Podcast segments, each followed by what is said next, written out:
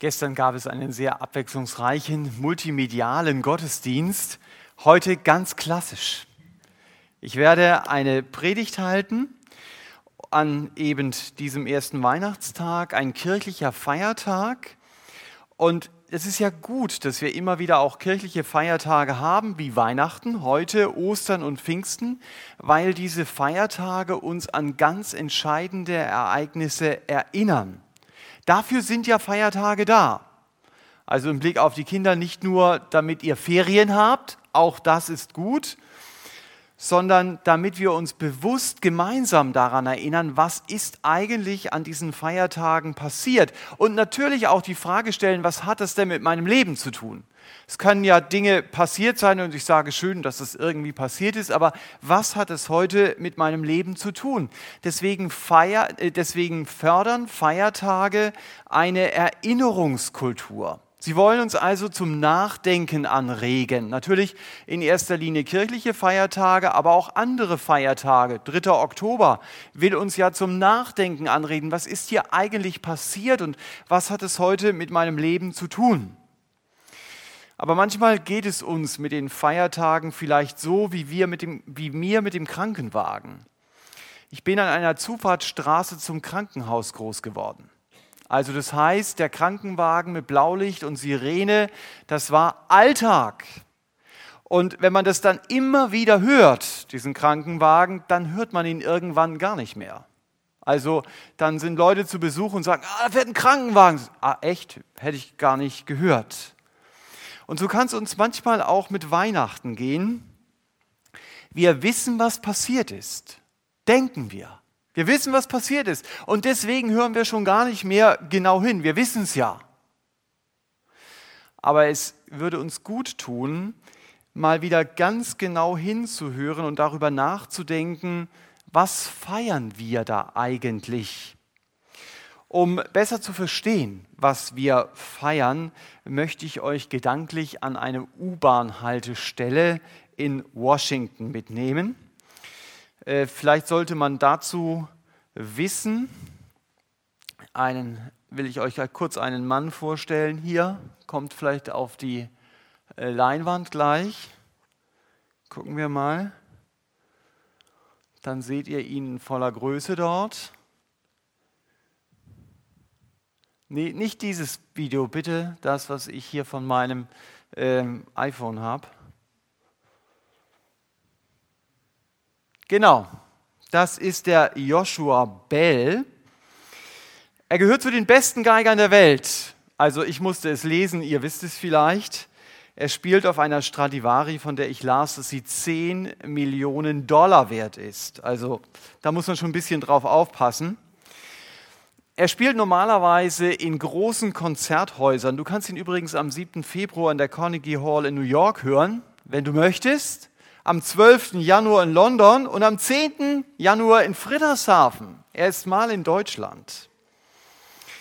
Diejenigen, die das letzte Mal in der Gemeinde Bibelschule waren, die wissen schon, dieser Joshua Bell hat zugesagt, als Straßenmusiker in einer U-Bahn-Station in Washington zu spielen sich einfach dorthin zu stellen und zu spielen. Und jetzt schauen wir uns mal den Film an, was passiert, wenn dieser bekannte Musiker in einer U-Bahn-Station in Washington steht.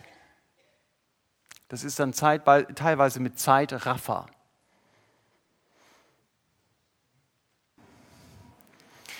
Ja, also natürlich ist die Geige auch in Zeitraffer aufgenommen worden. Deswegen, er spielt natürlich sonst äh, besser. Logischerweise, aber interessant fand ich, dass über 1000 Leute an einem der weltbesten Geiger vorbeigehen, weil sie denken, es ist nur ein Straßenmusiker, mehr nicht. Sieben Leute sind stehen geblieben und eine Frau hat ihn erkannt. Die war nämlich paar Tage zuvor in einem dieser großen Konzerte, die er gegeben hat, hat ihn dort erlebt und dann hat sie ihn dort gesehen. Und hat gedacht, Mensch, das ist doch Joshua Bell, wie kommt der in eine U-Bahn-Station? Ja, also das fand ich sehr interessant. Die Leute haben nämlich nicht begriffen, wer da spielt. Und Weihnachten ist nichts anderes. Gott wird Mensch. Und die meisten Menschen gehen an diesem Wunder vorbei, weil sie nicht begreifen, wessen Fuß hier eigentlich die Erde berührt, wer uns hier eigentlich besucht. Der Apostel Lukas beschreibt es mal sehr treffend, was dieser Besuch vom Herrn Jesus uns bedeuten sollte in Lukas 1, Vers 76 bis 79. Das möchte ich lesen. Lukas 1, 76 bis 79, eigentlich ursprünglich eine Ansage an Johannes den Täufer.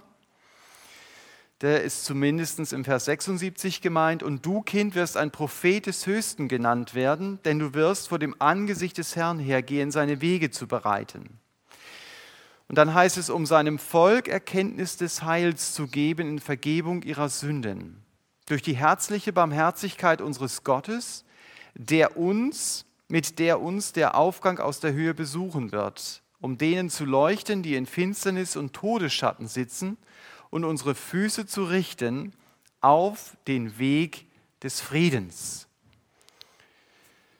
Das sind die Verse, die ich hier gelesen habe. Ich finde, dass diese Verse sehr gut Weihnachten beschreiben. Und deswegen heißt meine Überschrift auch Weihnachten heißt. Und ihr könnt euch vorstellen, dass es dann im Laufe des Gottesdienstes einige Antworten dazu gibt.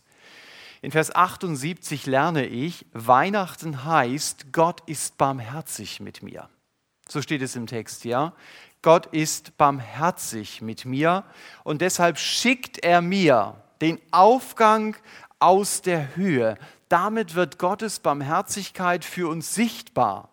Durch die Geburt des Herrn Jesus und auch in dem Leben des Herrn Jesus. Barmherzigkeit heißt tätiges Mitleid. Es gibt leidvolle Situationen, die berühren unser Herz. Also wir müssen vielleicht immer wieder an die stark unterernährten Kinder denken, die wir irgendwo im Fernsehen gesehen haben. Oder an den Bettler, an dem ich jeden Morgen auf dem Weg zur Arbeit vorbeigehe. Oder an das Schicksal eines Kindes aus der Nachbarschaft, wo der Vater sich dünne gemacht hat und die Mutter jetzt alleinerziehend notgedrungen mit diesem Kind eben alleine ist. Das sind Situationen, die berühren unser Herz. Wir empfinden Mitleid, aber mehr auch nicht. Das Mitleid bleibt in unseren Gedanken hängen, es wird nicht zur Tat. Es wird nicht, um es mit diesem Text hier zu sagen, zur Barmherzigkeit. In einer bekannten Geschichte in der Bibel lesen wir von einem Mann, der war innerlich bewegt über einen anderen Mann, der nach einem Überfall an der Straße lag und dem keiner geholfen hat. Jetzt frage ich mal die Kinder, wie heißt denn diese Geschichte? da ist jemand bewegt und da liegt jemand, der ist überfallen worden. Von wem rede ich hier? Wer mag was sagen? Ihr dürft einen Tipp abgeben. Ja? Genau, der barmherzige Samariter. Und der barmherzige Samariter ist ein barmherziger Samariter, weil wir in der Geschichte lesen, er trat hinzu. Er verband den Verletzten. Er brachte ihn in ein Hotel. Er bezahlte seinen Aufenthalt. Das sehen wir alles in diesem Text. Und deshalb wird er eben barmherziger Samariter genannt. Sein Mitleid wurde zur Tat. Der ging nicht nur vorbei und hat gesagt, ist ja schlimm, wie brutal die Leute sind, sondern er hat sich eingesetzt. Es war tätiges Mitleid und deswegen war er der barmherzige Samariter. Und wenn hier steht, Gott ist barmherzig, dann heißt es, Gott war über uns Menschen innerlich so bewegt, dass er etwas tut, um uns zu helfen. Das ist das Kennzeichen von Barmherzigkeit. Und Gott macht das Größte, was er tun kann. Er schickt seinen Sohn auf diese Erde. Übrigens, wenn die Bibel vom Sohn Gottes redet, dann beschreibt sie damit kein Abstammungsverhältnis. Es geht nicht darum, zuerst war der Vater und dann kommt der Sohn. Wenn die Bibel vom Sohn Gottes redet, dann will sie damit betonen, Vater und Sohn sind vom Wesen her gleich. Also wenn mich jemand sieht, dann gibt er den Tipp ab, meine Eltern waren Menschen weil man nämlich darauf kommt, wenn man mich ansieht, das müssen Menschen gewesen sein, denn auch der Thomas ist ein Mensch. Und genau das versucht die Bibel deutlich zu machen, wenn sie hier vom Sohn Gottes redet. Sie will betonen, der Herr Jesus und Gott sind im Wesen gleich. Und der Jesus wird später sagen, wer mich sieht, der sieht den Vater.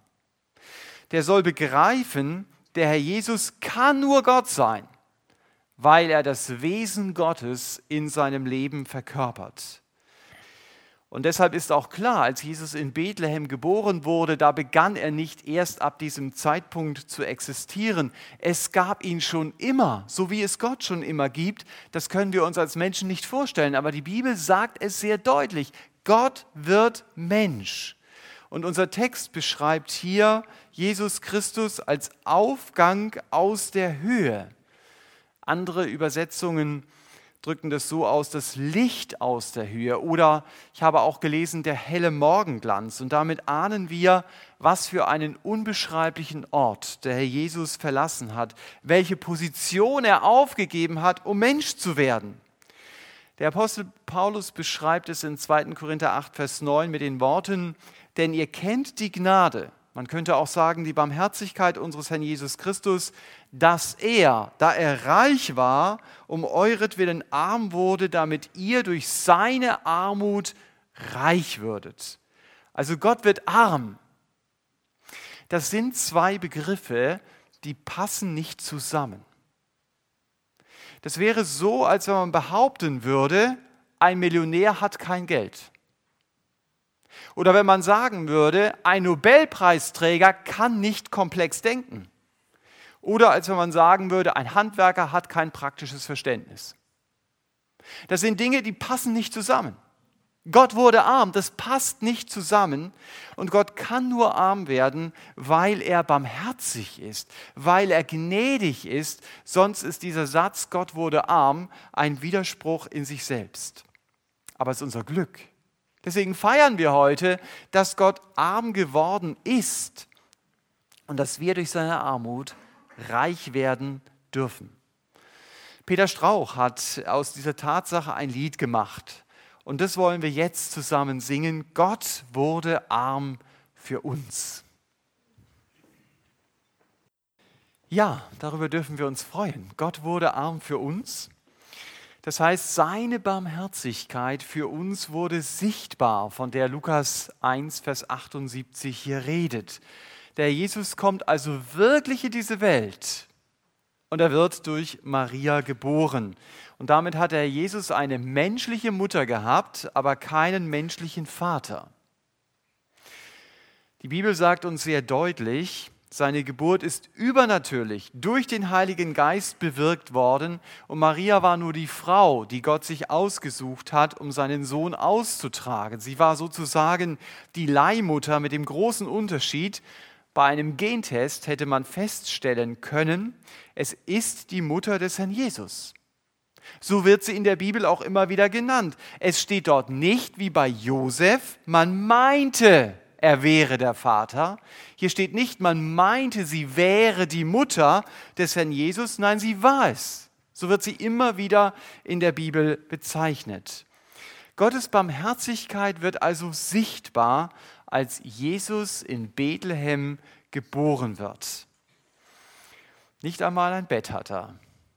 Er liegt in einer Futterkrippe. Und damit ist Jesus in zweifachem Sinn der heruntergekommene Gott. Er kam aus dem Himmel, er kam in unsere Armut. So haben wir es gerade gelesen, um mich reich zu machen. Gott heißt, Weihnachten heißt also, Gott ist barmherzig mit mir. Aber Weihnachten heißt auch, so sehen wir es hier in dem Text äh, hinter mir, ihr habt es in der Bibel, Gott heilt mich. In Vers 77 geht es nicht zuerst um körperliche Heilung. Obwohl Gott auch körperlich heilen kann, und das haben wir auch in unserer Gemeinde schon erlebt, dass er das macht. Aber in diesem Vers geht es vor allen Dingen darum, mein Heil zu erkennen, also das zu erkennen, was mich wirklich heil macht. Und wir merken, hier geht es nicht zuerst um Schmerzen, hier geht es nicht um körperliche Dysfunktionen, hier geht es um etwas ganz Grundsätzliches. Hier geht es um mein Verhältnis zu Gott. Das soll wieder heil werden. Das ist das große Thema der Bibel, dass die Beziehung zwischen Gott und uns Menschen aus zwei Gründen zerstört ist. Zum einen haben unsere ersten Eltern Adam und Eva sich dafür entschieden, sich selbst zum Mittelpunkt ihres Lebens zu machen und Gott als Herr abzusetzen in ihrem Leben. Und dieser Tatsachenbericht, den wir auf den ersten Seiten der Bibel nachlesen können, der hat dramatische Folgen für uns bis heute. Wir leben, so hat es jemand mal ausgedrückt, fern von Eden. Gott musste uns aus seiner Gegenwart vertreiben, weil er mit uns Rebellen keine Beziehung haben kann. Und der zweite Grund ist, wir sind dem Vorbild unserer ersten Eltern gefolgt und wir haben uns selbst zum Mittelpunkt unseres Lebens gemacht. Wir wollen nicht, dass Gott in unser Leben hineinredet. Wir sind also von Gott getrennt, aufgrund unserer Menschheitsgeschichte und aufgrund unserer ganz persönlichen Geschichte. Und Gott nennt, so wird es deutlich in diesem Vers, diese trennende Mauer zwischen ihm und uns Sünde. Also es ist zuerst eine Lebenseinstellung, wenn Gott von Sünde redet. Die Lebenseinstellung, ich komme ohne Gott klar. Ich bin mein eigener Herr. Und aus dieser Lebenseinstellung folgen logischerweise dann auch Taten, die gegen Gottes Wort sind. Zum Beispiel, ich lebe mein Ego aus auf Kosten anderer. Ich überfahre moralische Grenzen, die Gott mir als Mensch gesteckt hat. Und damit fülle ich mein Leben mit Dingen, die für Gott sinnlos sind. Ich stelle mein Leben ihm nicht zur Verfügung, damit Gott aus meinem Leben das machen kann, was er will. Sünde, so wird es in der Bibel einmal beschrieben, ist wie ein aggressiver Krebs. Führt mich ganz sicher zum Tod. Ich bin unheilbar krank. Das ist die Diagnose der Bibel. Mein Ende wird diese Trennung von Gott sein. Das ist eine schreckliche Perspektive. Aber es ist mein Glück, was hier steht. Ich soll mein Heil erkennen. Also ich soll erkennen, wie ich wieder heil werden kann. Und die Therapie ist, meine Sünde muss mir vergeben werden. Auch das lesen wir hier. Und der Textzusammenhang macht klar, genau deshalb kam Jesus. Deshalb ist er in Bethlehem geboren worden. Er kam, damit meine Sünde nicht mehr trennend zwischen mir und dem lebendigen Gott steht. Und deshalb heißt die gute Nachricht von Weihnachten, Gott heilt mich. Nicht zuerst körperlich. Er will die zerstörte Beziehung zu ihm wieder heilen. Eine körperliche Heilung ist auch schön, dafür sind wir sehr dankbar, aber sie wird immer zeitlich bleiben. Irgendwann werde ich wieder krank werden und es wird wieder eine dramatische Situation werden. Und außerdem zeigt die Bibel auch, dass Leid zu meinem Leben als Mensch gehört. Es ist auch eine Folge dieser generellen Entscheidung gegen Gott. Aber eine Heilung der Beziehung zu Gott ist dagegen ewig. Wenn meine Sünde nicht mehr trennen zwischen mir und Gott steht, dann kann ich schon heute eine ganz tiefe Beziehung zu ihm haben. Und nach meinem Tod wird diese Beziehung dann nur sichtbar. Also früher in grauer Vorzeit, da gab es ja noch Brieffreundschaften. Heute gibt es Skype und Zoom und so weiter, da fällt es ja alles unter den Tisch. Aber da gab es Leute, die haben sich eigentlich so gut wie gar nicht gesehen und sie kannten sich doch sehr gut, weil sie immer wieder Briefe hin und her geschrieben haben. Und wenn sie sich dann getroffen haben, dann war klar, die beiden gehören zusammen und dann haben sie geheiratet. Also nicht jede Freundschaft ist so gelaufen, aber manche schon. Das heißt, ich kann eine Person sehr gut kennen über den Weg der Brieffreundschaft, auch wenn ich sie nicht sehe. Und im Grunde genommen ist meine Beziehung, die ich jetzt zu Gott haben darf, nicht viel anders. Ich sehe ihn nicht, ich habe aber eine Brieffreundschaft, ich lese, was ihm wichtig ist, ich darf mit ihm reden im Gebet, ich darf eine Beziehung haben. Und eine Beziehung beginnt damit, dass ich zu ihm komme, dass ich ihm meine Schuld bekenne und dass ich das glaube, dass Jesus, der hier in Bethlehem geboren wird, schlussendlich für mich am Kreuz gestorben ist, für meine Schuld. Und das ist die Möglichkeit, dass diese Trennung von Gott aufgehoben wird, dass ich wieder eine tiefe Beziehung zu Gott haben kann. Das ist das, was Gott gestartet hat in Bethlehem, als Jesus geboren wurde. Er hat seinen Sohn in diese Welt gesandt. Und das ist wirklich ein Grund der Freude.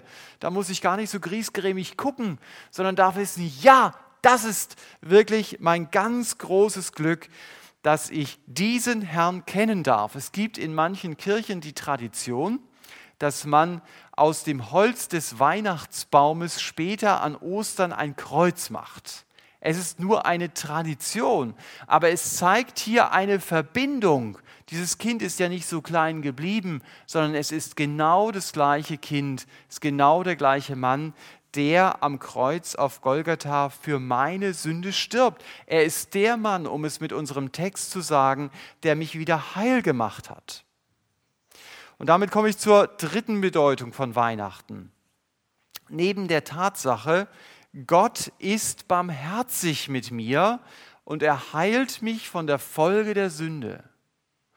Sagt mir, Vers 79, Weihnachten heißt, Gott gibt mir Hoffnung. So habe ich das mal hier formuliert, das umschrieben, was wir hier lesen. Da heißt es ja, Menschen sitzen in der Finsternis. Sie sind hoffnungslos. Und dann erscheint ihnen plötzlich Gottes Licht. Und dieses Licht leuchtet ihnen den Weg des Friedens aus. Um es vielleicht in einem Beispiel zu sagen, das ist so, als wenn Bergleute verschüttet sind. Und sie wissen, wir haben keine Hoffnung. Jetzt haben wir noch Luft, aber irgendwann wird die Luft knapp und wir müssen hier unten sterben.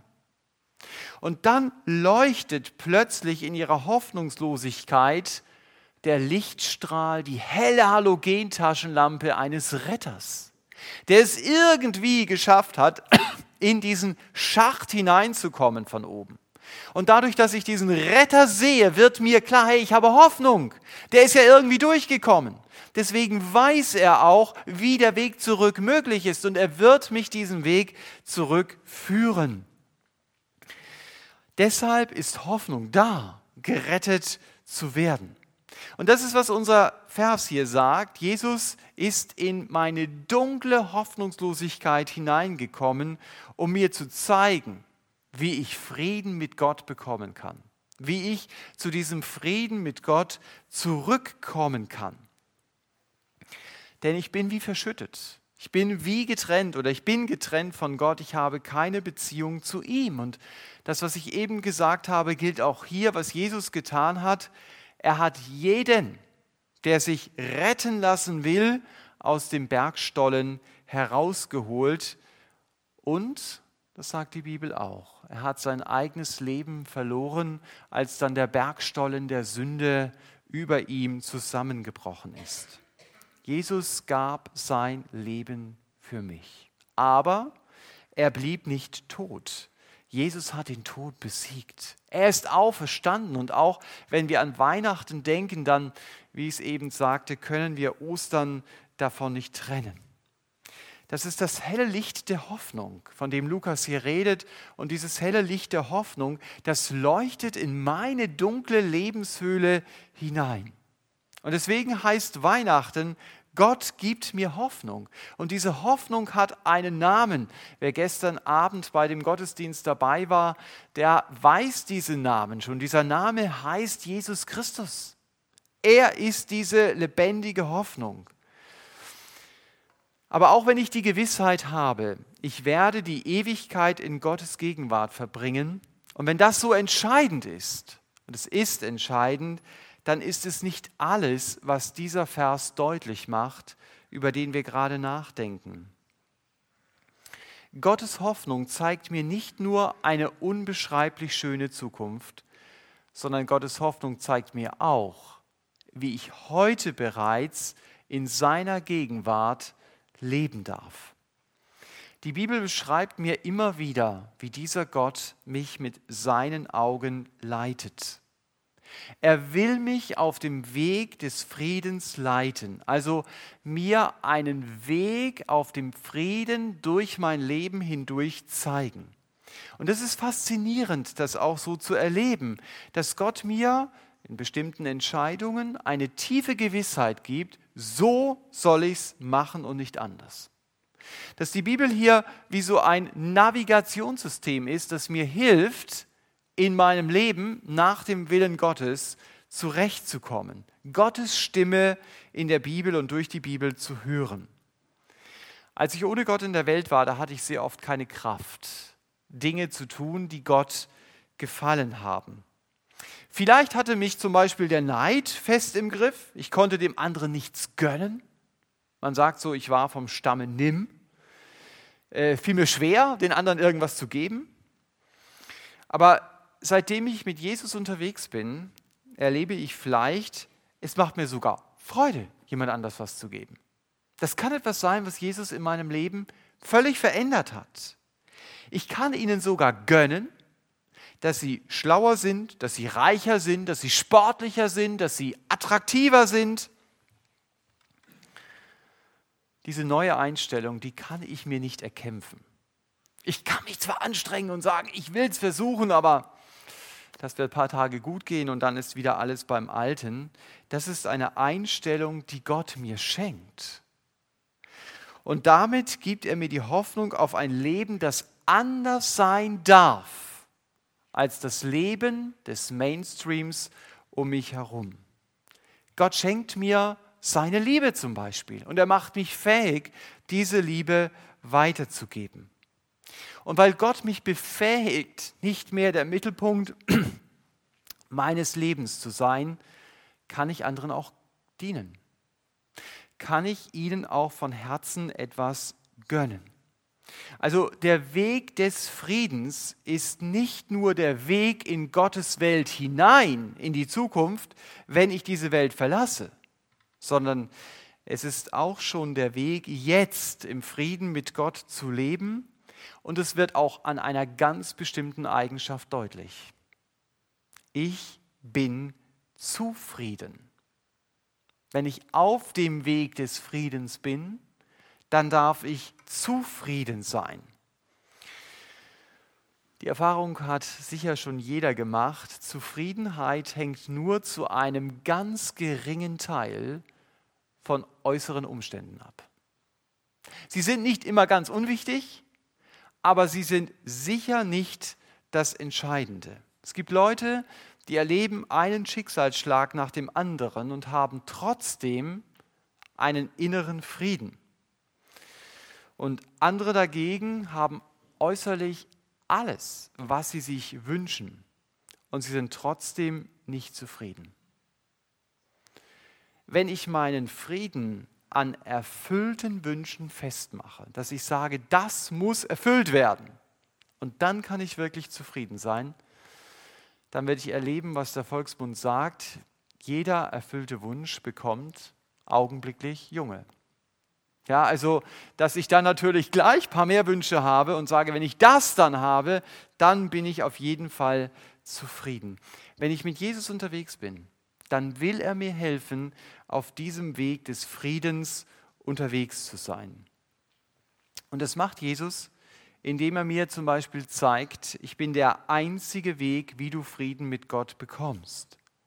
Aber er zeigt mir auch, Thomas, ich will für dich wie das Brot sein, von dem du satt werden kannst. Und dann musst du auch nicht mehr nach anderen Dingen hungern gibt eine sehr herausfordernde Aussage des Herrn Jesus. Er sagt einmal, ich bin gekommen, damit sie das leben und es im Überfluss haben. Das ist, wenn ich auf dem Weg des Friedens unterwegs bin. Wenn ich mit Jesus unterwegs bin und mir bewusst wird, was Gott mir geschenkt hat, dann verstehe ich mehr und mehr, was es heißt, ich bin wirklich auf diesem Weg des Friedens unterwegs und ich darf zufrieden sein und ich darf mich über den Frieden freuen, den Gott mir schenkt. Es gibt viele Gründe, Weihnachten zu feiern. Ich habe mich heute Morgen auf drei Gründe beschränkt. Und deshalb hießen meine Überschriften, Weihnachten heißt, Gott ist barmherzig mit mir. Aus tiefem Mitleid mit mir wurde Gott tätig. Er sandte seinen Sohn als Kind in diese Welt. Gott wird Mensch. Und wir Menschen begreifen gar nicht, wer da eigentlich steht. Ihr erinnert euch an das Beispiel von Joshua Bell in dieser U-Bahn-Station in Washington. Wir gehen achtlos an Gott vorbei, weil wir ihn dort nicht vermuten. Weihnachten heißt, Gott heilt. Das war meine zweite Überschrift. Er heilt zuerst mein zerstörtes Verhältnis zu ihm und das kann heil werden. Und wenn das noch nicht heil ist bei Ihnen, bei dir, dann darfst du nach dem Gottesdienst hier vorne auf diejenigen, die am Gottesdienst beteiligt waren, zukommen und sagen, ich will eine Beziehung zu Gott in meinem Leben beginnen. Das ist möglich. Das ist nicht nur eine Rede, sondern Gott lädt mich ein, zu ihm zu kommen. Er übersieht meine Sünde nicht, aber er schafft durch den Tod des Herrn Jesus die Möglichkeit, sie zu tilgen. Und deshalb kann ich sagen, Weihnachten heißt, Gott gibt mir Hoffnung. Ich muss also nicht mehr im Schatten des Todes sitzen, sondern ich darf eine tiefe Beziehung zu Gott haben. Ich kann Frieden mit Gott haben. Und das wird daran deutlich, dass ich auch in meinem Alltag zufrieden leben darf. Amen. Wir machen es jetzt so, was dir wichtig geworden ist aus der Predigt. Das darfst du in einem stillen Gebet Gott jetzt sagen. Und anschließend werde ich laut beten und euch dann noch ein Segenswort sagen. Vater, wir wollen dir Danke sagen, dass du barmherzig bist, dass dein Mitleid nicht nur im Herzen ist, sondern tätig wurde, dass du deinen Sohn gesandt hast. Und wir haben es in den Liedern gesungen, dass wir dich anbeten, dass wir dich preisen darüber. Und ich möchte dich bitten, dass du uns hilfst, auch diese Weihnachten dich im Herzen zu behalten. Herr Jesus, zu wissen, du hältst uns fest. Und dass wir einmal mehr diese Freude erleben, die es bedeutet, mit dir unterwegs sein zu dürfen. Herr, wir beten dich dafür an. Amen.